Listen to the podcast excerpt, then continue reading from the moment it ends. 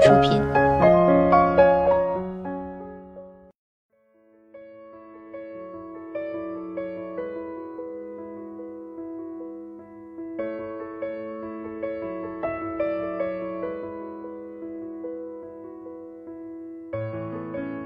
嗨，大家好，欢迎收听今天的健康养生小讲堂，我是主播探探。银屑病俗称牛皮癣，是一种常见多发的免疫相关的炎症性疾病，发病率大约为百分之二，具有病程较长、易复发的特点。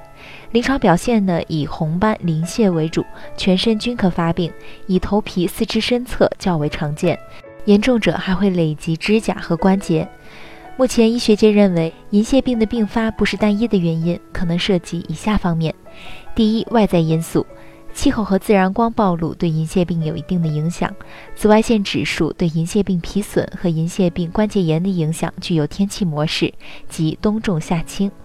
第二，内在因素，除了受遗传之外，擦伤、穿孔、纹身、晒伤等损伤皮肤表皮的行为，以及长期在潮湿的环境里居住或作业，都是诱发银屑病发病的危险因素。可以说，有关银屑病的病因虽然进行过许多研究，但至今尚不十分清楚。已经明确但却并不为大多数人所知的医学常识是，银屑病不会传染的。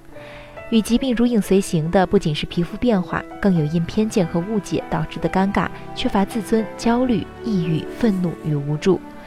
银屑病发病范围不固定，当皮损出现在脸部、手臂等外露位置时，更会影响患者的生活与工作。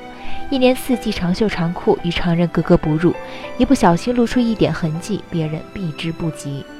由于疾病显著的外在皮损表现，让患者在经受疾病折磨和治疗困境之余，还要遭受巨大的心理压力。这种压力甚至比疾病本身更让患者难受。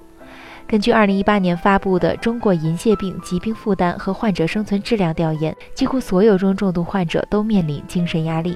有百分之四十六的中重度患者有自杀倾向。幸运的是，随着医学的不断进步，银屑病的治疗从治不好到出现了新的转机。从最早的维 A 酸类药物、免疫抑制剂，如甲氨蝶呤、环孢素等传统药物，到之后的抗肿瘤坏死因子、维靶类的第一代生物制剂，再演进到以白介素十七 A 抑制剂，如司库奇尤单抗为代表的第二代生物制剂。银屑病治疗的每一次重大突破都引发广泛关注，也给广大银屑病患者和家属带来希望与信心。如今皮损全清或几乎清除不再是奢望，每一个患者都有权利追求更高境界的治疗目标。